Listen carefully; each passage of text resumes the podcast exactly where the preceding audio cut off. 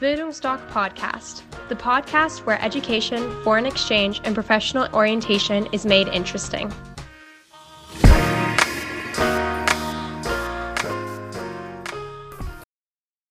Wie ist der aktuelle Stand beim Auslandsjahr 2023-2024?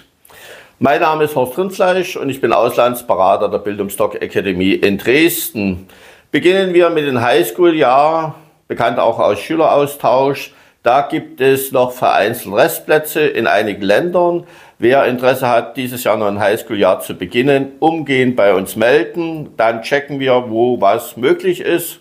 Wir haben schon für nächstes Jahr 24, 25 relativ viele Beratungen gemacht. Gerade beim Highschool-Jahr ist es für die Eltern immer interessant, wie sie es finanzieren. Die meisten kennen ja das Schülerauslands BAföG. Nee, da gibt es bis 7.500 vom Staat geschenkt. Da informieren wir in der Beratung darüber. Wir unterstützen auch die Eltern bei der Beantragung aktiv.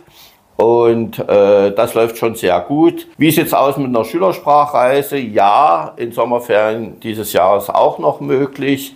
Äh, es gibt auch noch für unser beliebtestes Land England Restplätze umgehend melden, am besten gleich mit der Zeitspanne von bis du die Schülersprachreise machen möchtest und dann überprüfen wir das.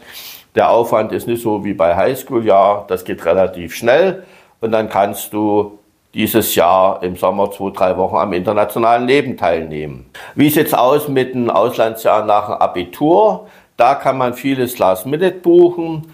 Auch beim Work and Travel Australien, Neuseeland gibt es das Work and Holiday Visum binnen ein, zwei Tagen. Kanada ist eine Besonderheit. Da wird das Visum übers ganze Jahr verlost. 4.500 bekommt Deutschland von 1. Januar bis 31. Dezember. Da kann man sich bewerben, ist dann allerdings eine Lotterie und Glücksspiel, ob man dann noch Anfang September oder Oktober, wenn man ins Flugzeug steigen möchte, ob man das bis dahin hat. Manche sagen, okay, wenn ich nichts habe, buche ich dann um auf Australien, Neuseeland und dann kann man Work and Travel beginnen, also auch noch dieses Jahr.